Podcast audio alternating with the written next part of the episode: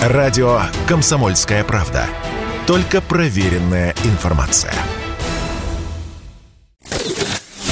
По большому счету. По большому счету.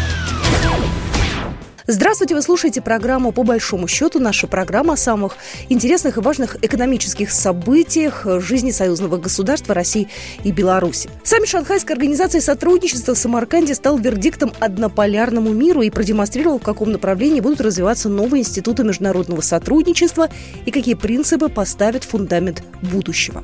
К двум десяткам стран ШОС готовы примкнуть еще пять. Египет, Катар, Саудовская Аравия, Бахрейн и Мальдивские острова. Иран подписал меморандум о вступлении. И, по мнению экспертов, организация и в дальнейшем будет расширяться за счет стран Африки и Юго-Восточной Азии. Ну и что для нас самое важное, началась процедура по представлению Беларуси членства Шанхайской организации сотрудничества. 15 сентября президент Беларуси Александр Лукашенко э, в Самарканде э, заявил, что Беларуси пора стать полноправным членом шанхайской семьи и отметил, что Беларусь сотрудничает с ШОС уже на протяжении 12 лет. У нас на связи Станислав Ткаченко, доктор экономических наук, профессор кафедры Санкт-Петербургского государственного университета. Добрый день. А, саммит ШОС прошел а, вот буквально на днях. А, Беларусь, собственно говоря, принята уже, ну, то есть процесс пошел.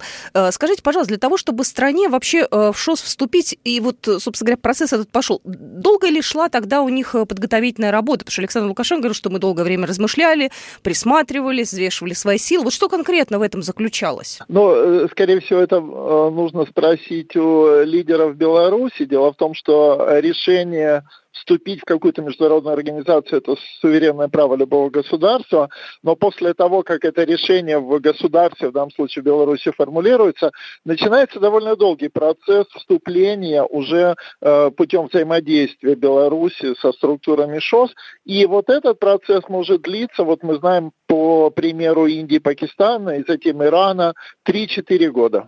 А почему так долго? Ну, может, не Евросоюз, чтобы рассматривать заявки, там, не знаю, десятилетиями? Речь идет о присоединении к большому количеству документов, формированию э, международного секретариата Шанхайской организации сотрудничества и направлении туда представителей. Да? А, вот, поэтому есть процедуры, которые, в общем, стараются государство не нарушать, а, поскольку всякое расширение международной организации требует или ведет к изменению баланса внутри нее. Белоруссия не совсем не маленькое государство, и поэтому вступление в ШОС потребует а, кое-что изменить и с точки зрения бюрократии, секретариата, а, каких-то аналитических структур. И на более серьезный вопрос. Белоруссия ведь единственное европейское государство в ШОС. Вся Россия, там, скажем, евразийское государство, другие страны однозначно находятся в азиатской части Евразии. Беларусь единственное европейское государство. Поэтому с полноценным вступлением Беларуси в ШОС а, приведет к очень серьезным последствиям, которые, вот, видимо, и нужно осознать и учесть. Действительно, европейская страна.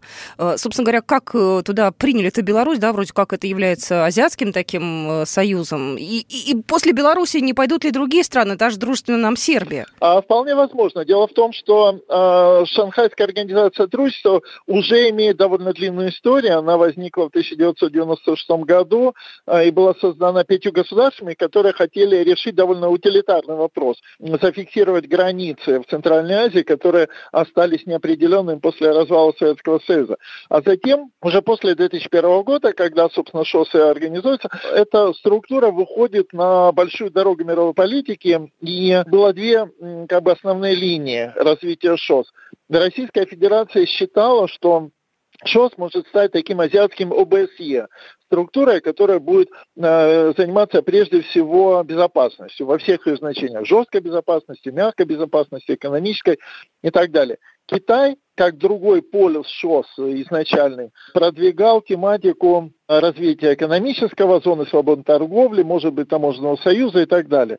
И вот последние лет 10 эти два тренда, они как бы слились. Российская Федерация уже не возражает против того, чтобы в рамках ШОС активно развивался диалог и по э, там, дедоларизации, по развитию валютных коридоров, по сближению документации э, при перевозке грузов и в области статистики, скажем.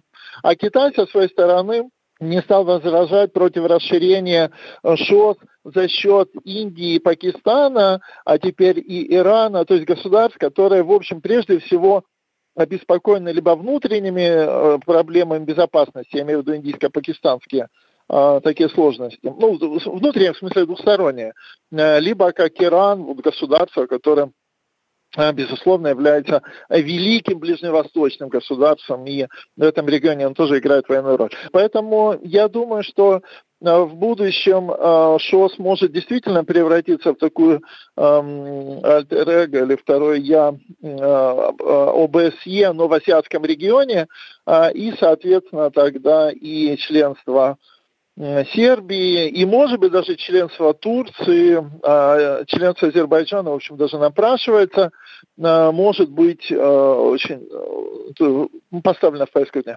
Очень много об этом, э, я так понимаю, в саммите ШОС писала западная пресса. Как вы думаете, их это, ну, так скажем, задело? Они как-то на это серьезно обращают внимание?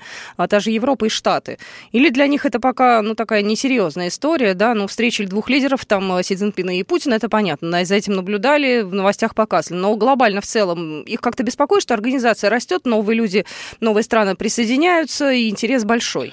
Да, безусловно, если 10 лет назад от ШОС отмахивались, то теперь ШОС изучает самым серьезным образом, потому что в рамках ШОС возникает а, совершенно новый механизм обсуждения решения проблем безопасности, который раньше не был известен в мире. А, вот до настоящего времени организация, которая считает, что она самая эффективная, самая успешная в мировой истории в области безопасности, я имею в виду НАТО, она однозначно построена как однополярная центра в Вашингтоне. А вот Шанхайская организация сотрудничества уникально в том, что э, мы сегодня видим равноправное партнерство э, Китая, России, Индии, и Пакистана, и Ирана.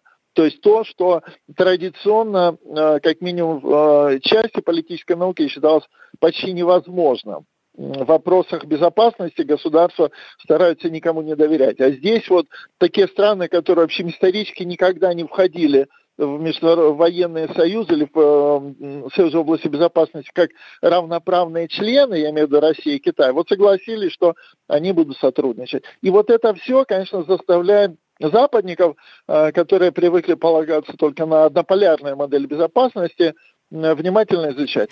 Станислав Ткаченко был только что в нашем эфире, доктор экономических наук, профессор Санкт-Петербургского государственного университета. И мы продолжаем нашу программу. У нас на связи э, белорусский политолог Алексей Дермат. Алексей, здравствуйте. Здравствуйте. Э, ну, вообще процесс вступления, так скажем, и сотрудничества Беларуси с ШОС уже достаточно долгий, порядка 12 лет. Вот, по крайней мере, так говорил Александр Лукашенко. Вот как вы думаете, а почему так, в принципе, не быстро все происходило до настоящего момента? Ну, мне кажется, что э, все-таки причина в том, что организация набирает вес, и Беларусь, видя, что реально перемещается центр силы, центр развития на восток, э, решила вот этот процесс активизировать. То есть, с одной стороны, рост собственно, мощи, влияния организации, а с другой стороны, рост интереса внутри Беларуси к этой организации. Вот эти два фактора сошлись в одно, и поэтому Беларусь решила интенсифицировать этот процесс и единогласную поддержку встретила со стороны участников, потому что тоже немаловажно было, э, ну, условно говоря, заручиться этой поддержкой, то есть провести дипломатическую работу и со всеми участниками этой организации договориться.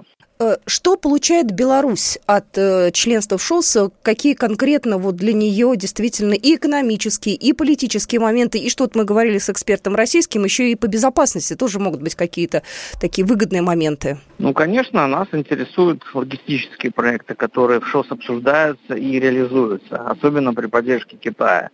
Это очень важно, эти транспортные коридоры на восток, на юг – в условиях блокады со стороны Запада это крайне важно и актуально. Затем, конечно же, эта повестка связана с безопасностью, потому что ШОС, наверное, будет приобретать и дополнительные функции в этой сфере, то есть нужно в Евразии нам все конфликтные ситуации решать без посредничества Запада, но Беларусь как страна, которая как миротворческую, скажем, миссию свою позиционирует, ей это крайне интересно. То есть вопросы безопасности, урегулирования конфликтов, контроля над наркотрафиком, борьба с терроризмом, все это как бы нас интересует э, весьма серьезным образом. Э, Беларусь э, фактически такая первая европейская страна, да, которая вот теперь будет частью шанхайской семьи.